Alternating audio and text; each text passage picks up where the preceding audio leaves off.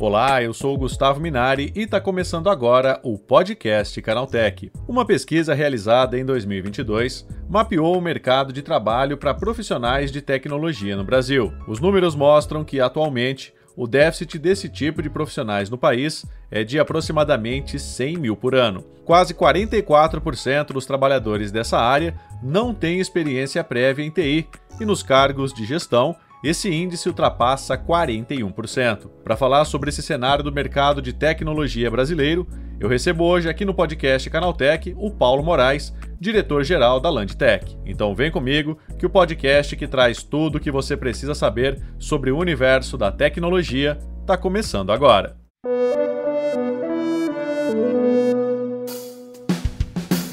Olá, seja bem-vindo e bem-vinda ao podcast Canaltech o programa que atualiza você sobre tudo que está rolando no incrível mundo da tecnologia. Não se esqueça de seguir a gente no seu aplicativo preferido para receber sempre os episódios novos em primeiríssima mão. E é claro, aproveita para deixar uma avaliação para a gente por lá. Diz aí o que, que você está achando do podcast Canaltech. Combinado? Então vamos ao tema de hoje.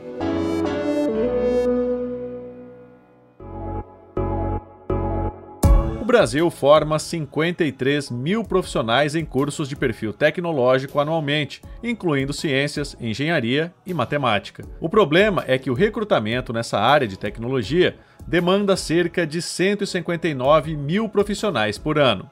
É sobre esse assunto que eu converso agora com o Paulo Moraes, diretor-geral da Landtech. Por que, que esse déficit ainda é tão grande no mercado de tecnologia aqui no Brasil? Então, tem alguns motivos, viu, Gustavo, enfim, levam a esse cenário aí do, né, de um déficit importante na área de tecnologia. O primeiro deles é a evolução aí da digitalização das empresas, né? É, e, e, isso é um caminho sem volta. A gente tem é, todos os dias opções acontecendo, novas tecnologias, e o mercado não consegue formar profissionais com a mesma velocidade como as tecnologias evoluem. E esse é um problema crônico, não só no Brasil, mas no mundo todo. Um dos consultores da BUS, que é o Rainer Strack, antes da pandemia, ele já fazia uma previsão que 30% das posições uh, das vagas no mundo, elas uh, deixariam de ser preenchidas porque o mundo evolui rapidamente, né? E isso até 2025, pra você ter uma ideia. Então, depois da pandemia, provavelmente ele teve que refazer essas previsões aí. É, e aí, só um dado interessante para você entender, né? Segundo a McKinsey, nos 60 primeiros dias, perdão, de pandemia, nós evoluímos cinco anos no processo de transformação digital. Ou seja, foi um salto significativo. Todas as empresas correram contra o tempo aí nos últimos anos para contratar pessoas e a gente teve essa bolha de profissionais é, de tecnologia por conta de demanda, é, com salários altíssimos, formação insuficiente, senioridade insuficiente. E aí, uh, nós aqui que trabalhamos com recrutamento, né, a gente costuma dizer que foi um dos períodos mais difíceis, porque a gente precisava encontrar as pessoas para as empresas, né, para que os projetos dessas empresas andassem, mas o fato é que essas pessoas não existiam, não existem ainda no mercado. Então, esse é um dos principais motivos, e o outro deles é, é essa questão da formação. É, esse é um problema estrutural de todos os países, tem iniciativas aí é, no mundo todo, inclusive no Brasil, é, relacionada à política digital, né, na, ou, ou inclusão digital nas escolas, foi aprovada uma lei recentemente com alguns vetos, inclusive, está super em discussão aí, né? Não conseguiram incluir robótica, programação e outras matérias na formação básica do Brasil. Por outro lado, tem aí né, uma explosão no mercado de escolas de formação em tecnologia, cursos de menor duração, não oficiais, que de alguma forma suprem essas necessidades do mercado.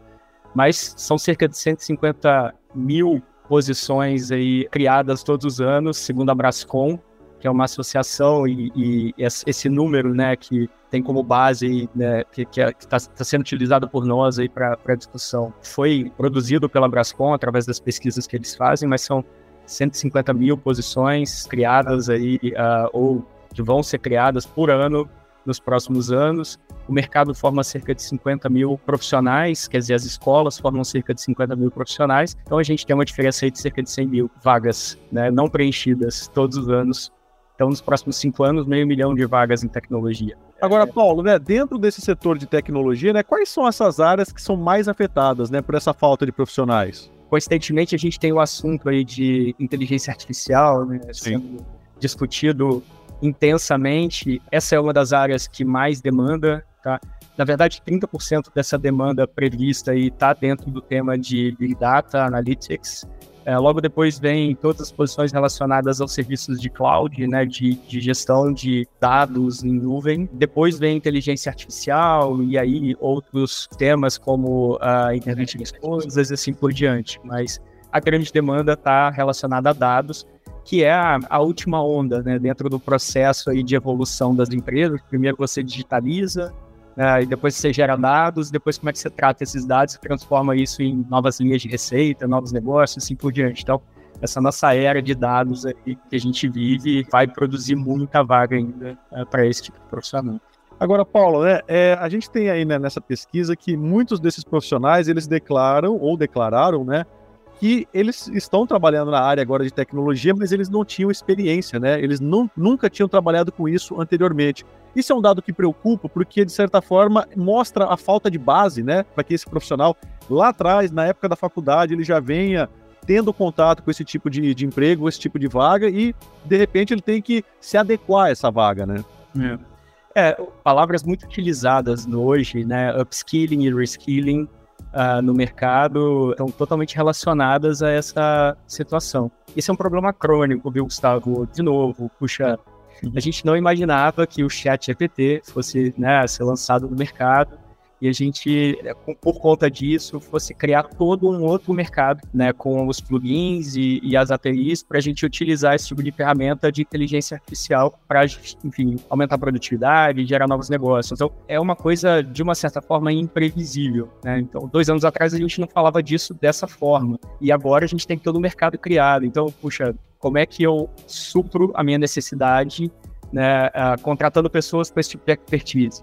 Pessoas não existem ainda. Então, esse é um problema que a gente tinha e que a gente, a gente ainda tem e vai ter aí uh, de forma cada vez mais frequente uh, pelos próximos anos. Por outro lado, né, essa questão do upskilling e reskilling, elas fazem com que a gente tenha que esse tipo de situação, mais esse conceito, né, fazem com que a gente tenha que uh, mudar o nosso mindset em relação à educação. Então, para que eu continue mantendo a minha empregabilidade, eu preciso me capacitar constantemente. E, por outro lado, as empresas precisam mudar o seu mindset no seu processo de contratação de, de profissionais. O mercado não vai ter número suficiente de pessoas com 5, 6 anos de experiência em uma determinada tecnologia, como as empresas hoje, né, às vezes pedem, e esse é o nosso calcanhar de Aquiles aqui, né, trabalhando com recrutamento, é é muito dolorido, e aí os salários sobem e assim por diante. Então, as empresas também precisam flexibilizar né, é, o processo de contratação e ajudar essas pessoas no processo de formação. Caso contrário, os projetos não vão para frente. Agora, Paulo, dá para reduzir esse déficit? Dá para reduzir sim, Gustavo. Bom, como eu te disse, né, tem uma questão estrutural aí, políticas e legislação, né, em discussão no Congresso, para que a educação básica, o ensino médio, né, as matérias aí relacionadas aos cursos do famoso STEM, né, para que elas tenham mais conteúdo relacionado à tecnologia e aí, consequentemente, esses profissionais né, de matemática, ciências, engenharia, assim por diante, terminem a sua formação já capacitados minimamente para atuar com tecnologia. Então, tem esse tipo de iniciativa. Tem a iniciativa aí do próprio mercado com as escolas de formação em tecnologia, que, na minha opinião, é, hoje é o meio mais eficiente de se formar profissionais no curto prazo e atender a necessidade das empresas. E, puxa, por outro lado, acho que tem aí também um desafio de conscientização dos profissionais de que eles precisam estudar se eles quiserem acompanhar essa onda, né? Então, esses caminhos existem, mas vai levar tempo. Ainda vai levar bastante tempo. Agora, Paulo, né, para a gente ir encaminhando aqui para o final, se essa é uma área em expansão, né, como é que esse profissional faz para se capacitar, né, para que ele não chegue lá na frente e seja pego de surpresa, né? Porque ele precisa se capacitar, ele precisa fazer curso, ele precisa estar apto para esse tipo de vaga. Então o que, que ele faz, né, para se preparar para esse futuro que já começou, né? Pois é, é, puxa, você precisa saber o que está acontecendo no mercado. Você precisa acompanhar a evolução das tecnologias. ChatGPT chegou aí, por exemplo, né? A gente vai ser redundante aqui citar um exemplo como esse, mas a gente poderia falar também de cibersegurança. É, esse tema está sendo discutido já há quatro, cinco anos, cada vez mais com mais intensidade. E a LGPD estava prevista para ser aprovada né, e ela foi aprovada. Quantas pessoas acompanharam o tema? Quantas pessoas, né, quando souberam do tema, entenderam a importância?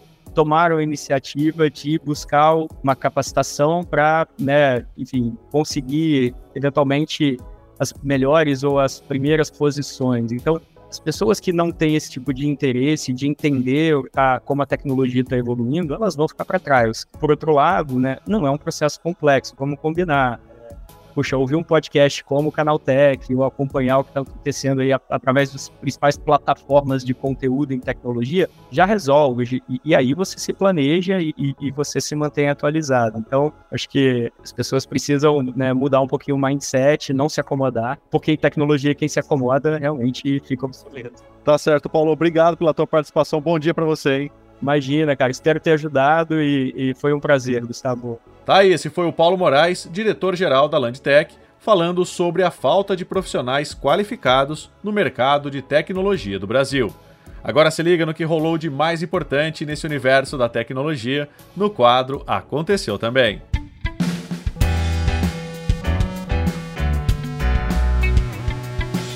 Chegou a hora de ficar antenado nos principais assuntos do dia para quem curte inovação e tecnologia. A Comissão Federal de Comércio dos Estados Unidos acusa a Amazon de armazenar dados de crianças mesmo quando os pais solicitam que sejam excluídos.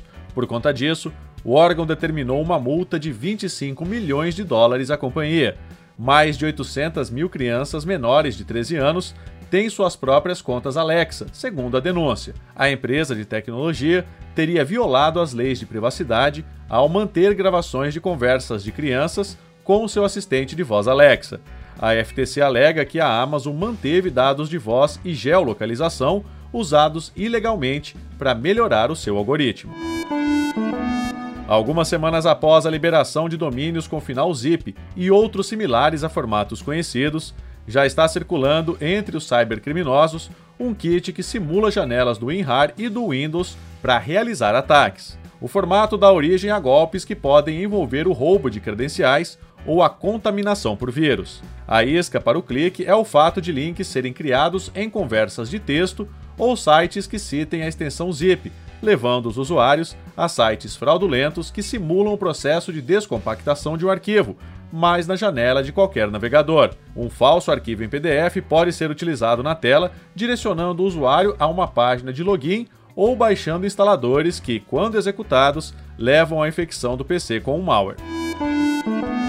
Uma falha de segurança grave foi localizada em 271 modelos de placas-mãe da Gigabyte. A brecha está localizada em um software de atualização utilizado pela fabricante para baixar as mais recentes versões do firmware dos componentes, mesmo em instalações limpas. Uma implementação insegura pode levar a ataques contra os usuários. A falha atinge placas-mãe mais antigas, a partir da série 400 da AMD até as mais recentes, da linha 700 da Intel. A relação completa de componentes vulneráveis já foi publicada pela empresa, enquanto a Gigabyte disse que trabalha numa atualização que resolva esse problema.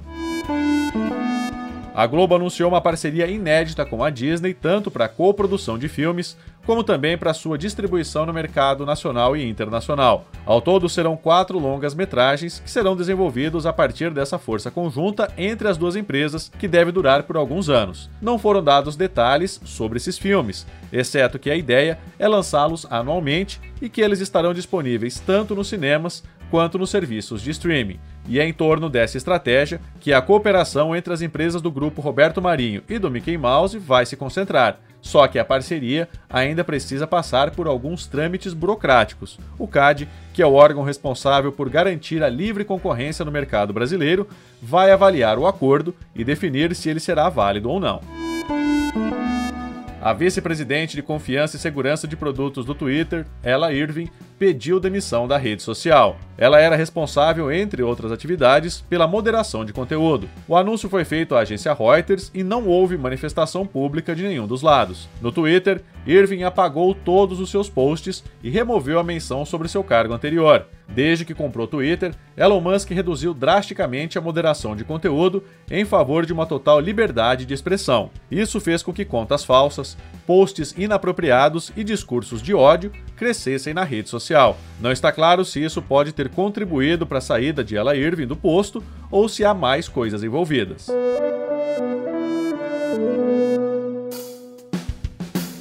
Tá aí, com essas notícias, o nosso podcast Canaltech de hoje vai chegando ao fim. Lembre-se de seguir a gente e deixar uma avaliação no seu aplicativo de podcast preferido. É sempre bom lembrar que os dias de publicação do programa são de terça a sábado, com o um episódio novo às 7 da manhã, para acompanhar o seu café. Lembrando que aos domingos tem também o Vale Play, o podcast de entretenimento do Canaltech. Esse episódio foi roteirizado e apresentado por mim, Gustavo Minari, e a edição foi da Natália Improta. O programa também contou com reportagens de Claudio Yude, Felipe Demartini, Durval Ramos e Alveni Lisboa. A revisão de áudio é da dupla Gabriel Rime e Samuel Oliveira, com trilha sonora de Guilherme Zomer. E a capa desse programa foi feita pelo Eric Teixeira.